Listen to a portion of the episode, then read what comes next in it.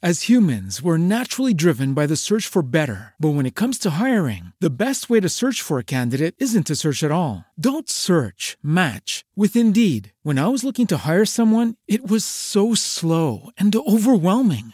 I wish I had used Indeed. If you need to hire, you need Indeed. Indeed is your matching and hiring platform with over 350 million global monthly visitors, according to Indeed data, and a matching engine that helps you find quality candidates fast. Ditch the busy work. Use Indeed for scheduling, screening, and messaging so you can connect with candidates faster. And Indeed doesn't just help you hire faster. 93% of employers agree Indeed delivers the highest quality matches compared to other job sites, according to a recent Indeed survey. And listeners of this show will get a $75 sponsored job credit to get your jobs more visibility at Indeed.com slash podcast. That's Indeed.com slash podcast. Terms and conditions apply. As humans, we're naturally driven by the search for better. But when it comes to hiring, the best way to search for a candidate isn't to search at all. Don't search, match with Indeed. When I was looking to hire someone, it was so slow and overwhelming. I wish I had used Indeed. If you need to hire, you need Indeed. Indeed is your matching and hiring platform with over 350 million global monthly visitors, according to Indeed data, and a matching engine that helps you find quality candidates fast. Ditch the busy work. Use Indeed for scheduling, screening, and messaging so you can connect with candidates faster. And Indeed doesn't just help you hire faster. 93% of employers agree Indeed delivers the highest quality matches compared to other job sites, according to a recent Indeed survey. And listeners of this show will get a $75 sponsored job credit to get your jobs more visibility at Indeed.com slash podcast. That's Indeed.com slash podcast. Terms and conditions apply. Naciónpodcast.com te da la bienvenida y te agradece haber elegido este podcast. Buenos días, Madre Esfera. Dirige y presenta Mónica de la Fuente. Buenos días, Madre Esfera. Buenos días, Madre Bienvenidos al podcast de Madre Esfera. Estamos aquí un día más para entrevistar a alguien de la comunidad o algún experto, alguna entrevista interesante que nos apetece. Y en este caso se trata de una bloguera eh, que, mm, bueno, pues hace una labor muy interesante y muy necesaria y que creemos que va a hacer, que va a ser de mucha utilidad esta entrevista. Ella es Marta del blog RCP desde mi cole o en mi cole, RCP en mi cole. En mi cole. En mi cole. Eh, ella se dedica a instruir a los niños sobre los primeros auxilios, ¿verdad, Marta? Sí. Bueno, Sí. gracias por estar aquí con nosotros hoy. Muchas gracias a vosotros por la oportunidad. Y bueno, pues a mí sí que me gustaría que nos contases un poco quién eres y cómo te dedicas a lo que te estás dedicando ahora, ¿no? A esa preciosa labor de enseñar a los niños. Pues mm, yo soy médico de la UBI Móvil, soy médico de Asturias, del SAMU Asturias, y trabajo en una UBI Móvil y trabajo también en un centro coordinador de emergencias, cogiendo llamadas.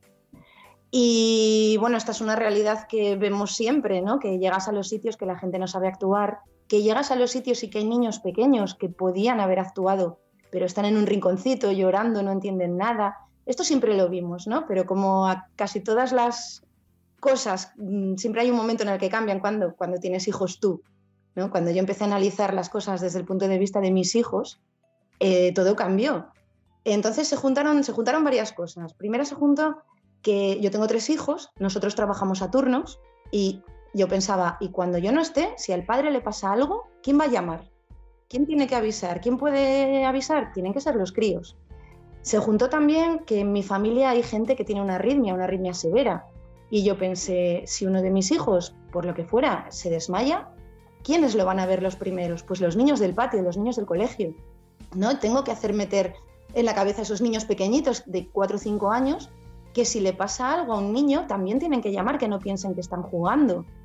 ¿no? Y después eh, coincidió también que trabajando en el centro coordinador eh, llama una niña de 8 años un día, eran las 7 y media de la mañana y me llaman, Marta, que una niña que dice que su abuela está en el suelo. Entonces me pongo yo, digo, hola cariño, no me acuerdo del nombre de ella, me acuerdo del nombre del hermano.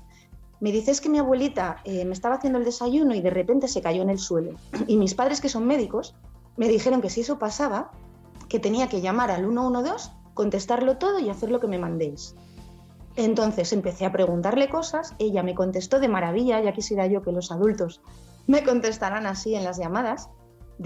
dedujimos que se trataba de un ictus, porque la abuela roncaba, porque la abuela tomaba pastillas, porque a veces le dolía la cabeza, no era diabética, no había sangre. Entonces, con todas las preguntas que el 112 hace, que son precisamente para esto, para acotar que puede tener esa persona, entendimos que era un ictus, movimos la UBI móvil y la policía, porque le pregunté, ¿estás con algún adulto? Dice, no, estoy sola con mi hermano de seis años.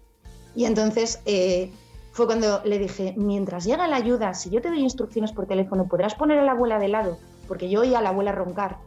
Estaba boca arriba, ese ronquido de las lenguas que caen hacia atrás en la gente inconsciente, que, si vomitan o, o, dejan de respirar, pues es un riesgo. ¿no? Y la UBI móvil, por pronto que llegue, 10-15 minutos va a tardar. Entonces dijo, Santi, Santi, ayúdame a poner a la abuela de lado. Aquella frase la tengo aquí metida, ¿no? Y entonces empecé con una vaga posición lateral de seguridad. Ponte a su lado, ponle el brazo hacia arriba, ponedle el otro, como más o menos pude.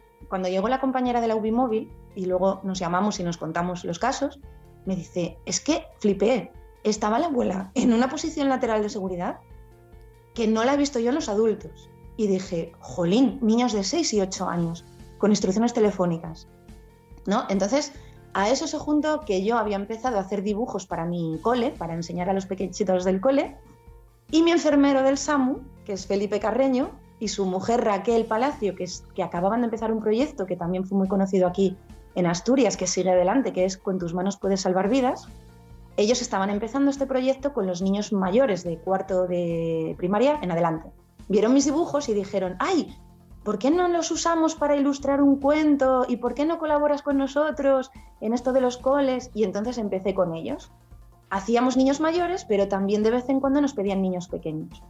Y era cuando yo veía que aquello, que, hacíamos los dibujos, que hacíamos los cuentos, pero, pero que, que se podía hacer más, que podían entender más, a raíz de tantos, tantos niños. Y un buen día en un colegio, pues me quedé, falló el proyector de los dibujos y me quedé sin dibujos y sin cartulinas y sin nada y con 25 niños allí delante de mí con un peluche. dije, ¿y ahora qué? Y dije, voy a dar un taller de mayores, de los que yo doy a, los adultos. Cuando yo doy un curso de instructora de, soporte vital básico, voy a seguir el mismo perfil, el mismo patrón, muy parecido a los cursos de Raquel, solo que ella utiliza diapositivas y yo tenía el suelo y un peluche. Dije, voy a intentarlo. Yo flipé. Ahí sí que yo aluciné. Niños de 5 años que aprendieron el 112 a poner en posición lateral de seguridad a un profesor, les empecé a enseñar la RCP, empezaron a poner las posturas en los ositos, cómo lo corregían. En siguientes talleres añadí el atragantamiento, los golpes en la espalda, en el peluche, la canción de la reanimación que la escribió Raquel. La empecé a meter en mis talleres porque ella en los suyos no podía porque eran grandes, pero los míos de 5, 6 y 7 años eran perfectos. Aquella canción fue un boom, empezamos, intentamos, le dije a Raquel, ¿por qué no lo subimos a redes para que la gente vea que los niños pueden? Es que son menores, es que va a haber un lío, es que, es que qué difícil. Y dije yo, bueno, voy a abrir una página que no tenga nada que ver con mi nombre ni con tu programa, RCP desde mi cole. Que si pasa algo voy yo para adelante. y el programa, ¿no? Y, fue un, pues RCP desde mi cole, algo que, que sonara bien, fácil de escribir. Y probé a subir un vídeo de mis hijos cantando la canción de la reanimación al día siguiente tenían 2.000 visitas, después 200.000, después un millón, dos millones, llegaron a más de 3 millones. Mi móvil sonando, yo ya te dije antes que de redes no sé nada. ¿Cómo? Si no sé hacer esto por WhatsApp, eh, aprendí a subir un vídeo a YouTube, fue cuando abrí el canal de YouTube porque mi idea de subir vídeos, aquello fue un desborde, porque la gente dijo, pero ¿cómo es posible? Tenían entonces 5 y 6 años. Y dije, si esto lo podemos contagiar de esta manera, y fue cuando yo empecé a dedicar mi página de YouTube, mi, canal de YouTube, mal que bien montado, ahí está, para subir cositas que voy haciendo en los, en los coles. Porque luego Raquel y Felipe han seguido haciendo los niños mayores, pero la que se ha quedado con los, pequeñines de 5, 6 y 7 años y de 3 y 4 de vez en cuando, soy yo. Y entonces empecé ahí a mejorar, a mejorar con los propios niños. Yo veía si se aburrían, decía esto no funciona ellos me daban instrucciones cómo explicar las cosas. El brazo de policía y el brazo de bufanda me lo dijeron ellos, ¿no? Eh, muchos detalles que ellos mismos mm, han corregido o me han ayudado. Si le pones hacia el otro lado, le ves el culo y por el culo no sabes si respira. Y dices, venga, eso lo yo en los talleres. Chicos, lo giramos hacia nosotros porque por el culo sabemos si respira. No. Y así hasta después de, pues empezamos en 2013, pues el año pasado, hace dos años, ya, ya se instauraron los, los talleres tal como son, perfectos para los niños porque los niños los han hecho. He ido con los, con los pequeñitos, con los de 5, 6 y 7 años, me he quedado en ello y ahora pues intento compartir con la gente que me pide pues el programa, pues estoy intentando terminar un libro, para, es un guion del taller para que lo puedan replicar en los coles, porque claro, tengo pues más de, de 40 coles en espera. Para ir No tú. puedo- Para ir yo.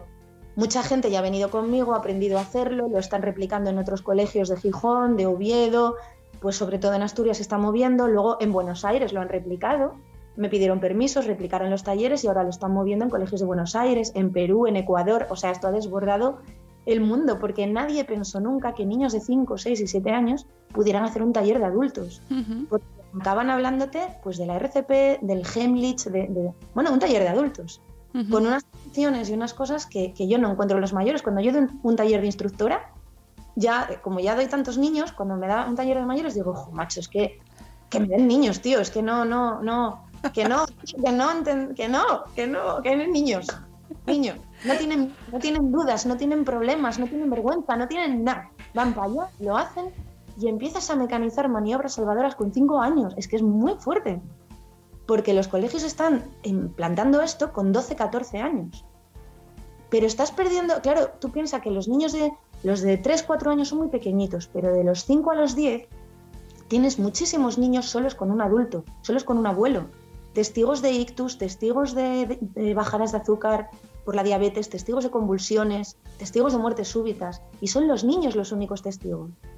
Y resulta que no puedes pedirle nada a un niño de 2, 3, 4 años, pero con 5 años llaman por teléfono, ponen al abuelo en posición lateral de seguridad, les enseñas a distinguir si están dormidos o desmayados, lo distinguen de maravilla. Y cada vez en Asturias hay más niños llamando al 112 según vamos haciendo talleres en los coles. Te presentas, yo también trabajo en el teléfono, soy yo, vas a hablar conmigo, ya no soy un robot, un ente, soy yo la que coge el teléfono. También formas a tus compañeros, pones un icono, si hay un niño alertante, pues hay que hablar de otra manera, hay que dar otras instrucciones. Todo esto es una cadena que ha ido mejorando y es que consigues niños salvadores con 5 años, llamadas que salvan vidas. El niño más pequeñito que me llamó tenía 4 y llamó porque su papá le dolía el pecho, no podía hablar porque le costaba mucho hablar. Le dijo, llama al 112. El niño marcó, me lo contestó todo, me lo explicó todo. El padre le chivó la dirección, eso sí, porque con cuatro años el pobre no la sabía. Entendimos que era un infarto, se activó el código corazón, fue la móvil para allá y en menos de una hora tenías al padre con el cateterismo hecho perfecto, gracias a la llamada de un niño de cuatro años. Y hemos perdido esta ventana de los cuatro a los diez, que es espectacular, que lo absorben todo, que son mucho más listos de lo que pensábamos, mucho más ágiles. Entonces no puede ser, no puede ser. Hay que, atacar mucho antes la educación en sanidad. Parece que eh, nos, nos cuesta mucho hablar a nuestros hijos de que puedan pasar ciertas cosas, de que pueda haber enfermedades, de que puedan ocurrir accidentes, ¿no? Les intentamos proteger en exceso cuando a la hora de la verdad les estás dando herramientas y recursos, ¿no? Ese es el gran miedo que tenían los padres cuando empezamos con esto, padres y profesores, había casi que suplicar y pedir permisos ¿no? para hacerlo, porque ¿cómo vas a hablar de la muerte a los niños? Entonces vas a hacer los talleres y dices, a ver, hay una persona en el suelo, ¿de qué tres maneras puede estar? Y un niño dice dormido y otro desmayado, y tú esperas a ver qué dicen.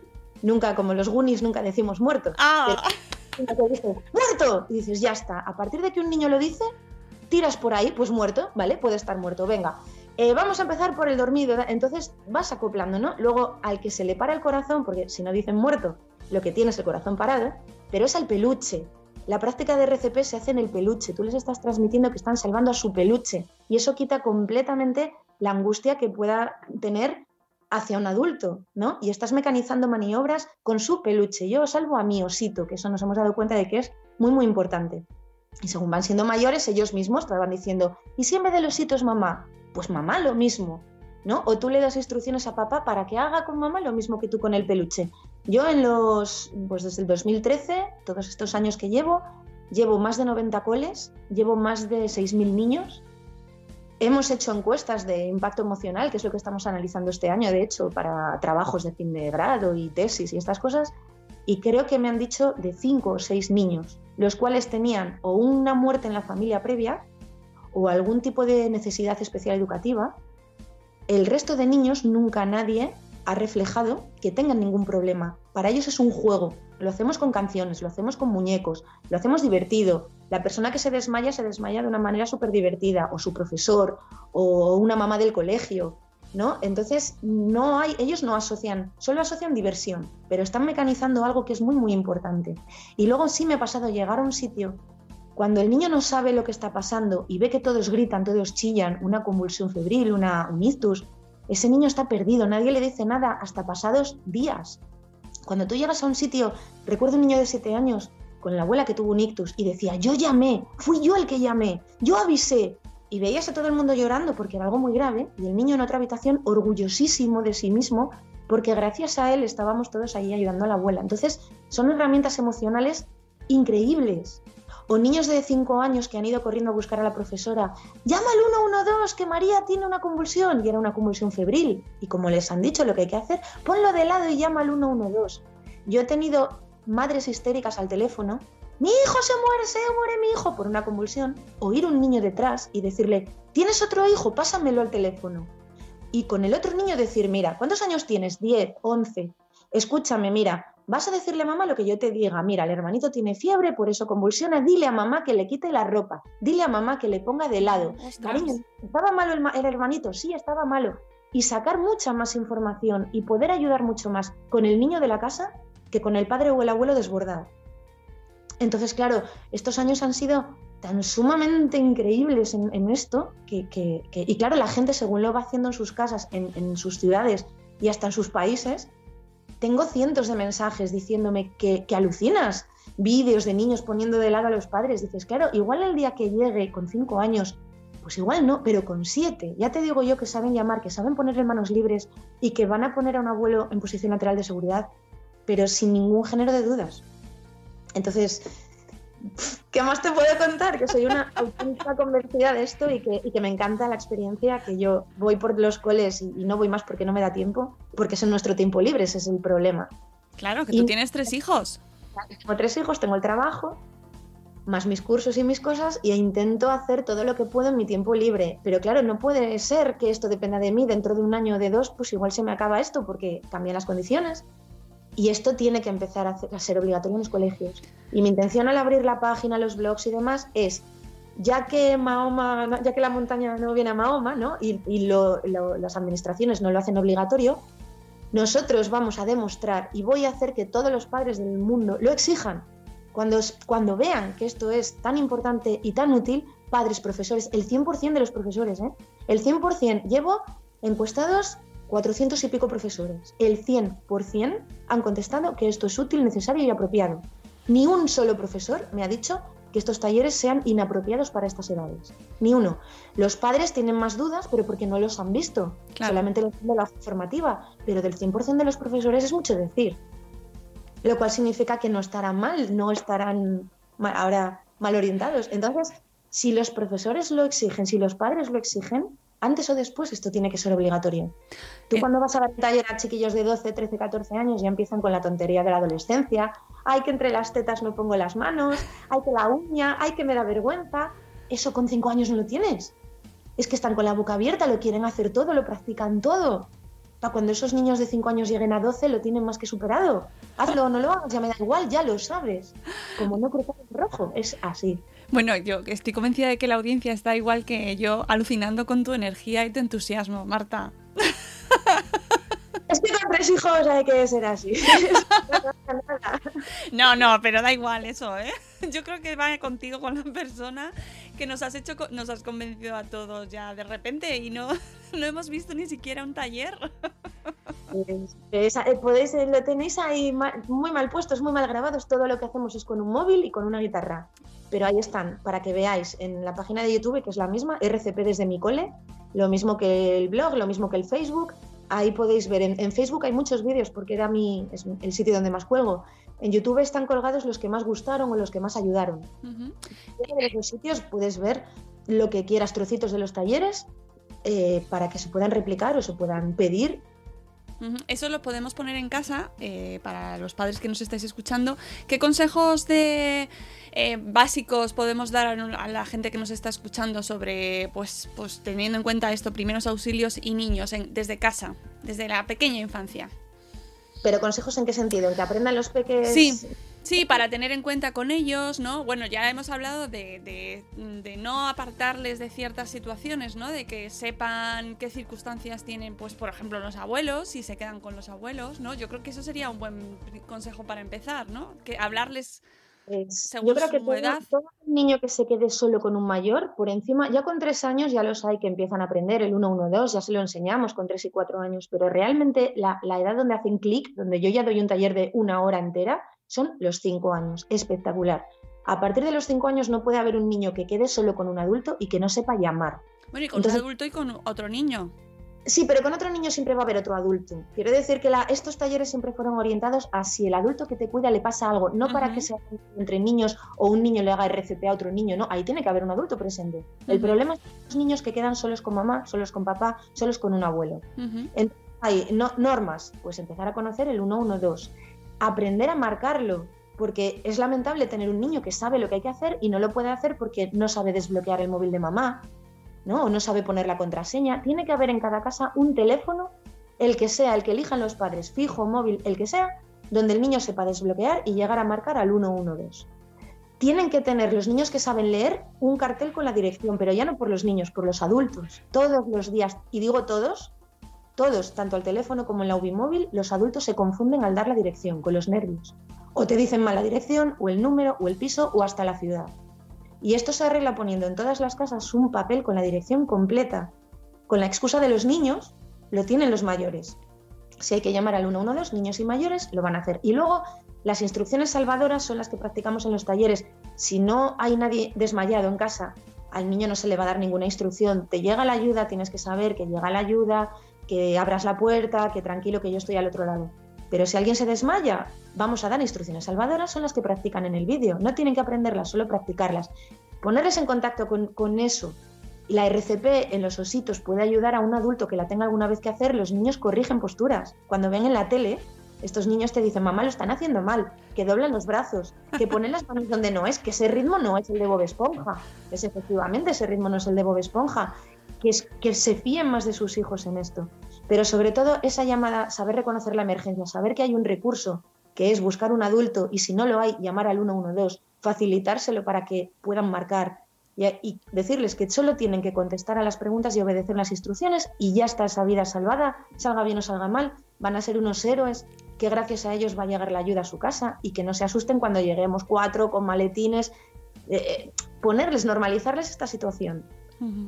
Creo que esas edades es lo, más importante y luego de ahí adelante, claro, según el niño vaya preguntando y vaya pidiendo, hay niños de 7 años que, que saben más reanimación que los socorristas, porque les gusta el tema, porque investigan, porque miran, te puedes llevar, pero sorpresas increíbles con los niños. ¿Cuáles son los casos eh, más frecuentes que te encuentras en, ya no solo con los niños, sino en general, eh, al otro lado del teléfono del, del 112, de emergencias? Que tengan relación con niños, pues bueno, el, el en general. el máximo es la convulsión febril, donde, donde el niño no tiene nada grave, pero al abuelo hay que ingresarlo por un infarto. Ay, pero es que la convulsión, claro, una Marta. Con un niño que está azul, que no respira, Claro. que no se mueve. Y ahí, cuando hay un niño presenciándolo, el niño que lo presencia no se aterra por la convulsión del hermano, se aterra por la reacción del padre o del abuelo, que gritan, se muere, se muere, se muere. Entonces, es otro taller que hemos ido metiendo, yo lo he metido en quinto de primaria, convulsiones. Convulsiones e ictus.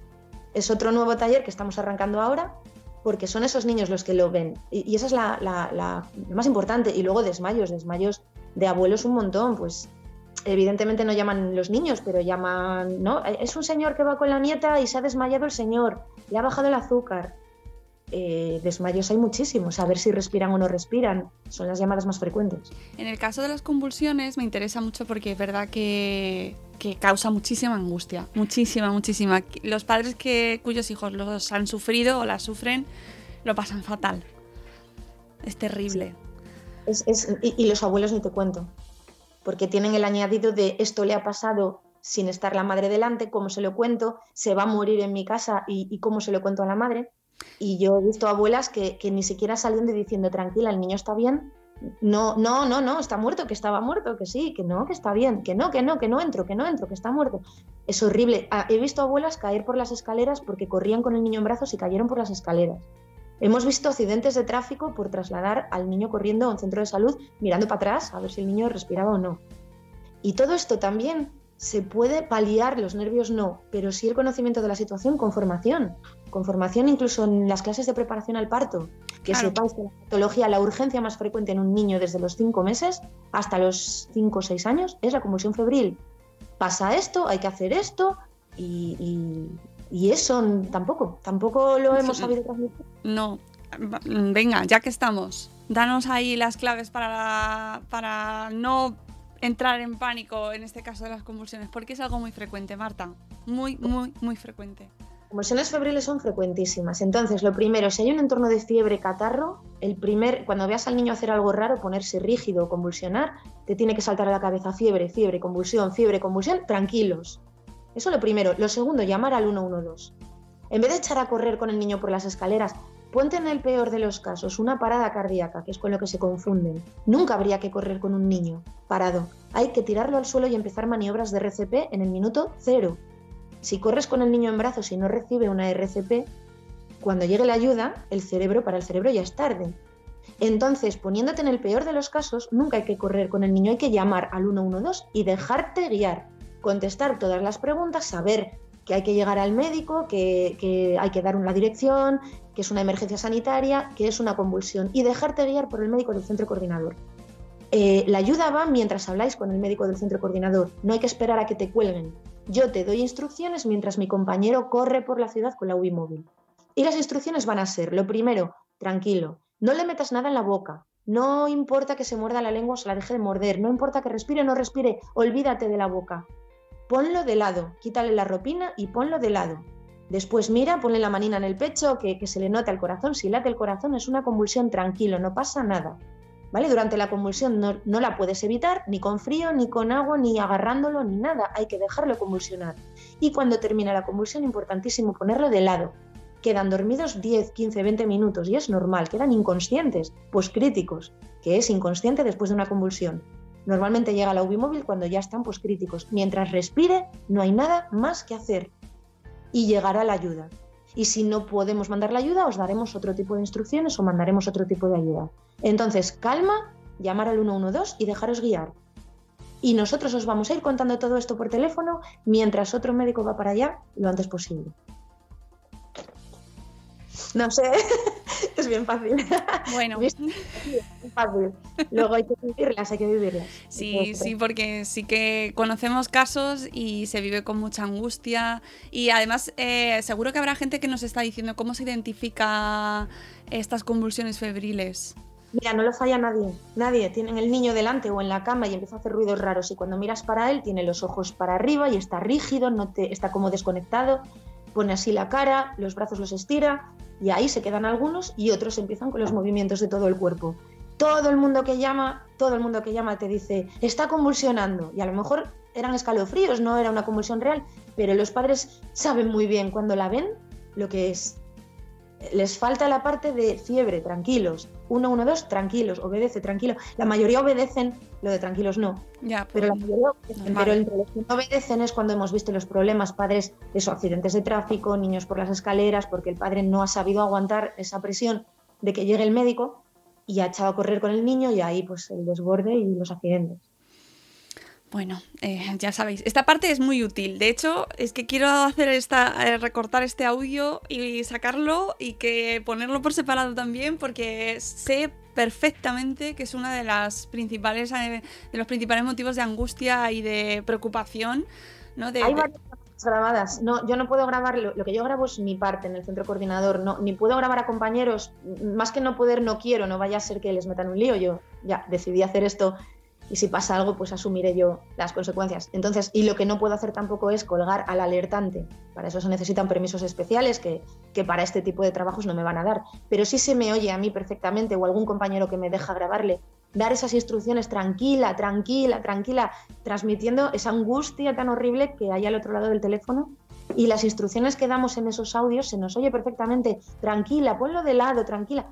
Se ven en esos vídeos que subo del centro coordinador, se nos ve dar las instrucciones que nosotros enseñamos en los talleres. Es lo único que hay que hacer, dejarte guiar, que son reales, que funcionan, que salvan vidas. Otra, otra pregunta que sí que quería hacerte, eh, desde tu experiencia en el 112 eh, y en relación a los niños y quizás preadolescentes, es si tenéis eh, cada vez más casos de, bueno, pues relacionados con sustancias, alcohol, bueno, este tipo de urgencias. Yo creo que los hubo siempre siempre. Yo, hay muchos, no sé si hay más, no lo sé, siempre ha habido muchos, muchos. Lo que sí hay es cada vez más jóvenes, eso es verdad. Intoxicaciones etílicas severas, niños en coma de 12, 13, 14 años. Yo no sé también si lo estoy viendo desde la perspectiva de, de madre, ¿no? que todo cambia. Antes de ser madre las cosas se veían de otra manera y ahora te pones en el lugar de cada madre, de cada hijo, piensas en el hijo, piensas en la madre y entonces creo que cada vez hay más jóvenes. Sí. Sí, es que este tema es muy preocupante y realmente creo que hay pocas voces, o al menos yo no las oigo tanto como en otro tipo de temas, eh, alertando sobre esta situación. Sí, lo que pasa es que ahí en mi parte poco podemos hacer porque, claro, nosotros vemos la emergencia. Esto, esto sería una formación en colegios, pero de muy largo plazo, de psicólogos de formación de educación a la salud de problemas familiares. Es, a mí eso se me, se me, escapa, o sea, no, no sería mi campo, no sé muy bien lo que hay que hacer más allá de los míos, que, que, ya veré yo cómo... sí, pero escucharos a vosotros eh, contarlo, a mí sí que me parece relevante, ¿no? Es decir, que es eso. Y luego cosas, eso, no son conscientes del peligro que tiene y cuando ves un chiquillo caído por las escaleras inconsciente por culpa del alcohol y miras y dices, pero de, de este grupo de gente no hay nadie con cabeza que le diga que pare de beber ya, bueno, que pare, que no empiece, pero ya puestos a... Que, que, pero, pero, ¿qué estáis haciendo? Y vas, vas a recoger gente en los bares, miras a tu alrededor dices, la Virgen, pero si es que son niños y tenemos esa cultura del beber y del salir y del beber y no sabes el daño que pueden hacer cuando alguna vez llegas, llevas un chiquillo en coma etílico o con un traumatismo craneal irreversible y se te cae todo a los pies, dices, no puede ser, que con 15 años, no puede ser, ¿qué falla? ¿Qué, qué, qué estamos haciendo mal? A partir de ahí, no sé qué se puede hacer cuando lo sepáis.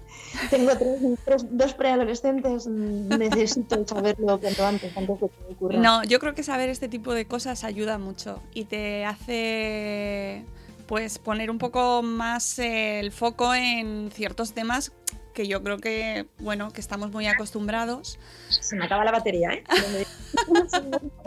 me estoy moviendo porque si no, no es batería. Ya. Eh, además mm, de, las convulsiones, eh, lo que nos, decías del ictus también, como uno de los temas así que lo estáis empezando a dar en taller, ¿cuáles son las eh, llamadas más frecuentes que os encontráis?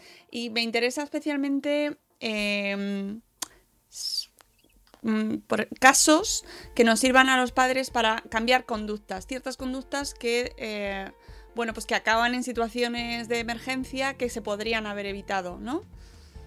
Pues hay muchas llamadas y además es sorprendente de niños, eh, no sé si llamarlo intento de suicidio, hay, ha, habido, ha habido suicidios, hay, ha habido intentos serios de suicidio, pero luego hay muchas que quizás sean más intentos de llamada de atención, ¿no? Pero hay muchos cada vez más niños que de, que de alguna manera somatizan los problemas que tengan en, problemas médicos. Si te llaman de colegios porque el niño se ha desmayado, te llaman del colegio porque el niño ha convulsionado, o porque el niño se ha tomado en casa, te llaman de casa porque la niña se ha tomado las pastillas de la abuela, que luego realmente llegar algo grave, grave, pues gracias a Dios muy pocos, ¿no? Pero sí que te demuestran que hay algo ahí que estos chiquillos no saben gestionar y que lo están sacando de la manera somática, ¿no? Con, con síntomas, con angustia, con depresión, con conductas de riesgo.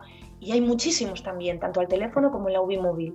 A mí esa es una de las cosas que más me angustia también porque Claro, llegas a la casa y una vez que descartas la gravedad, que suele ser gracias a Dios el 80% de las veces, te quedas mirando a los padres y diciendo, no sé qué deciros.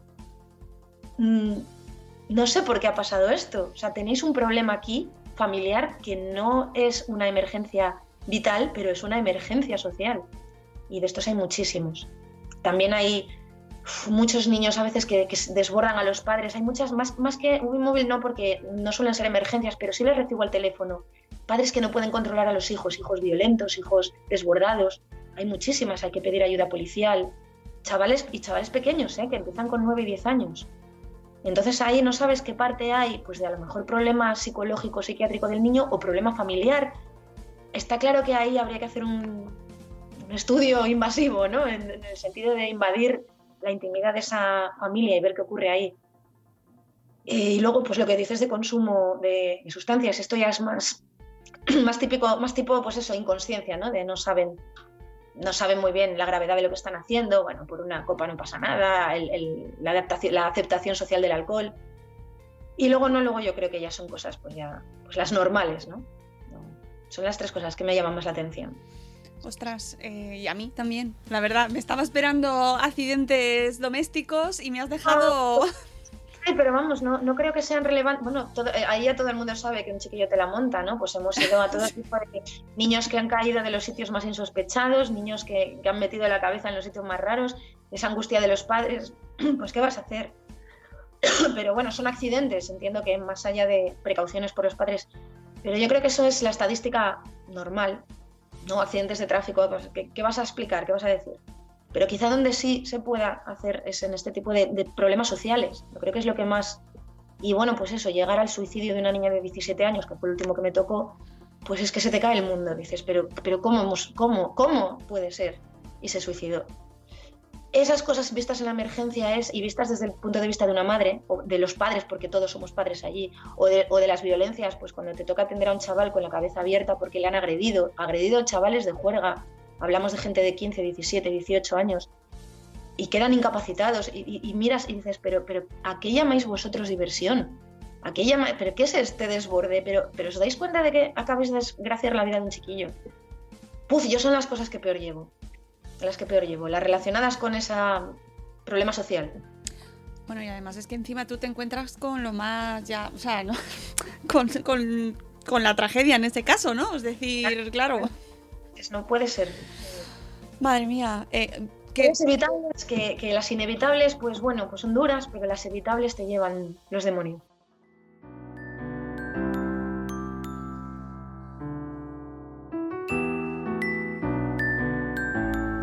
Escuchando Buenos días, Madre Esfera.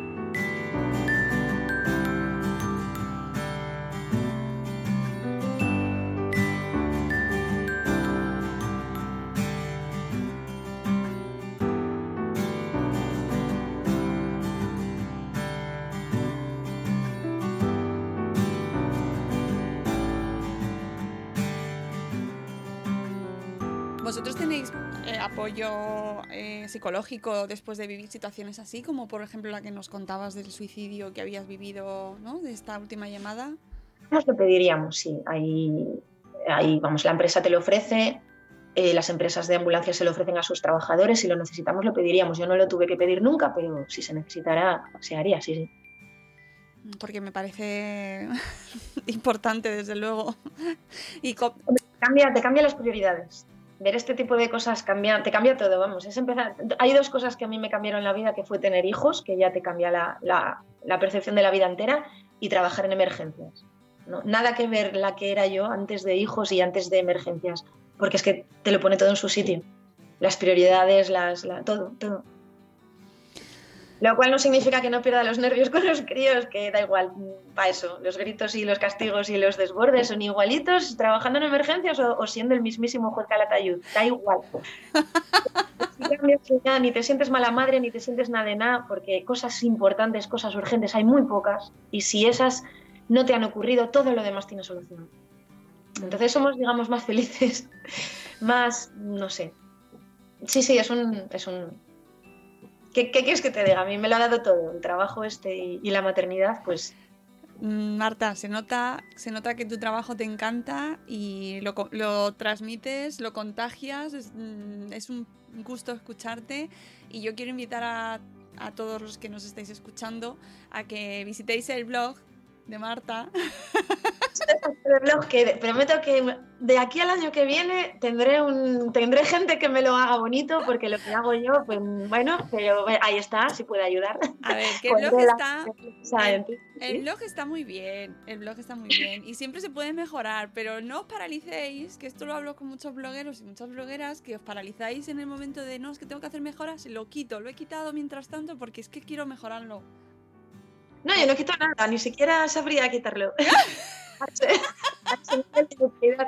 Yo comparto allí, lo pongo, el que le sirva bien y luego ya si encima viene alguien que me ayude a hacerlo precioso y maravilloso, lo agradeceré toda mi vida, poquito a poco, que tengo muchos frentes abiertos, pero lo, lo que es importante, que es compartir lo que sabemos que funciona, eso está ahí, bonito, feo, está ahí, lo podéis ver y con animar a la gente a que lo haga y animar a la, a la pues eso, a que, a que, estas cosas, estas iniciativas sean obligatorias, eso ahí está, está ahí, no hace falta que, que, tenéis que leer su blog, que tenemos que aprender todos, eh, niños y mayores, porque yo creo que tú estás eh, muy centrada en los niños, pero lo has dicho muy bien al principio.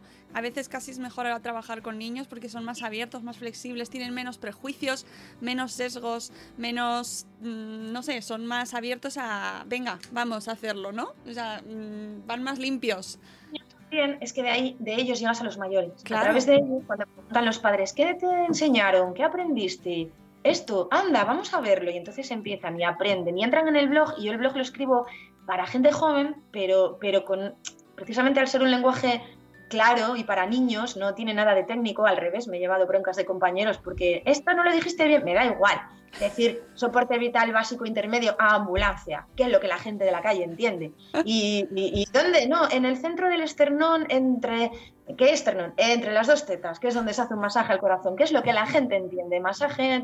Lo técnico, pues para gente técnica y blogs médicos y sanitarios. Yo trato de llegar a la gente y resulta que con explicaciones para niños, muchísimos adultos me han dicho, ahora por fin he entendido algo. Hay un cuento precisamente en el blog de... Yo tengo dos blogs, uno es Con tus manos puedes salvar vidas y otro es Cuentos para aprender a salvar vidas. Y hay uno que se llama Una convulsión febril. Cuando lo subí, aquello fue otra vez viral, desbordó, porque muchísimos padres entendieron lo que era la convulsión febril y por qué ocurría, explicado para niños. Entonces fueron un montón de mensajes, gracias porque por fin entiendo, por fin... Y dices, jo, es que, es que nos hace tanta falta. Entonces ahí está colgado el cuento, una convulsión febril, es que, el, que lo quiera el que lo quiera descargar, lo pondremos. Luego lo pondremos en la descripción del podcast para que la gente vaya directo ahí al link, pueda descargarse este cuento, lo pueda compartir, lo compartáis en los grupos de padres, en vuestros coles, con vuestras amigas o vuestros amigos, los abuelos, si se van a quedar con los niños que se difunda la información y yo simplemente darte las gracias por tu trabajo, por tu entusiasmo y tu pasión que desborda y que le ha llegado a todo el mundo que nos ha escuchado, estoy convencida. Y que espero que lo sigas haciendo mucho tiempo más y que, que sigas haciendo y sigas mm, generando ahí a, gente preparada para salvar vidas. Que qué maravilla, Marta, puedes estar muy orgullosa. Diez años cambiamos las cifras, de Asturias seguro y espero que de España seguro. Pues muchas gracias Marta, despedimos esta entrevista invitándoos de nuevo a que la visitéis en su blog, en sus redes sociales, está en Facebook y está en Twitter, también RCP desde mi cole. Y, nada, que, y en YouTube también tienes, tienes canal. Los vídeos, esos vídeos. Los mejores. Los mejores, los mejores los tenéis allí. Y... y muchas gracias por habernos dedicado este ratito, que ya sabemos que estás muy ocupada, así que muchísimas gracias y un abrazo. Muchas gracias por la oportunidad, que yo sigo un montón y me ha encantado, me ha encantado de verdad la oportunidad. Gracias, gracias. Nada, gracias a ti. Mira, ves ejemplo de personas que están haciendo cosas maravillosas y que pues que la gente no se entera. Marta, no sé, la, la gente no se entera, tenemos que contarlo y que la gente lo sepa. Tienen que enterar del proyecto, a mí me importa un pito que se bueno, de mí. Pero Tienen que enterar que esto lo hay por toda España, que no solo nosotros, muchísima gente en su tiempo libre, pero muchísimos sanitarios, técnicos, enfermeros, médicos, muchísima gente está haciendo esto, que si tienen ocasión de recibirlo, que lo intenten, que si tienen ocasión de organizarlo en su cole, que lo intenten, que si les sirve mi material estupendo, que si les sirve otro también estupendo, que la gente se meta en la cabeza esto. Y yo, pues nada, pasaba por ahí y me han dado esta oportunidad y más agradecida que yo nadie. Así que gracias a todos. Gracias Marta, gracias a todos los que nos habéis escuchado. Nos escuchamos de nuevo en otro episodio de Buenos Días Madre Esfera. Os queremos mucho. Hasta luego Mariano. Adiós. Hasta mañana. Hasta mañana.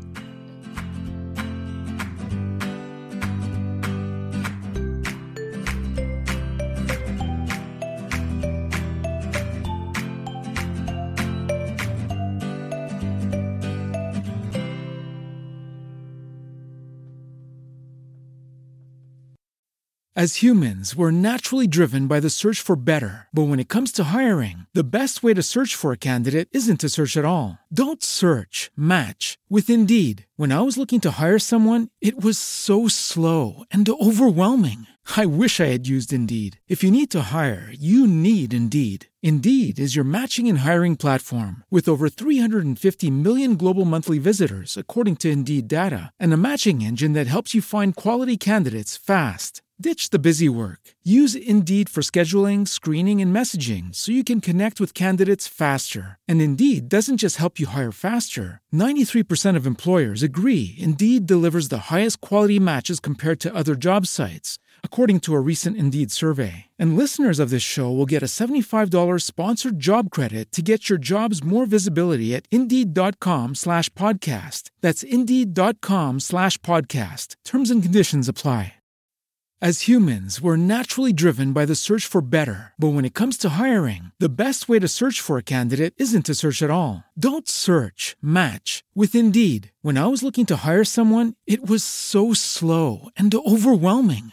I wish I had used Indeed. If you need to hire, you need Indeed. Indeed is your matching and hiring platform with over 350 million global monthly visitors, according to Indeed data, and a matching engine that helps you find quality candidates fast. Ditch the busy work. Use Indeed for scheduling, screening, and messaging so you can connect with candidates faster. And Indeed doesn't just help you hire faster. 93% of employers agree Indeed delivers the highest quality matches compared to other job sites, according to a recent Indeed survey. And listeners of this show will get a $75 sponsored job credit to get your jobs more visibility at Indeed.com slash podcast. That's Indeed.com slash podcast. Terms and conditions apply.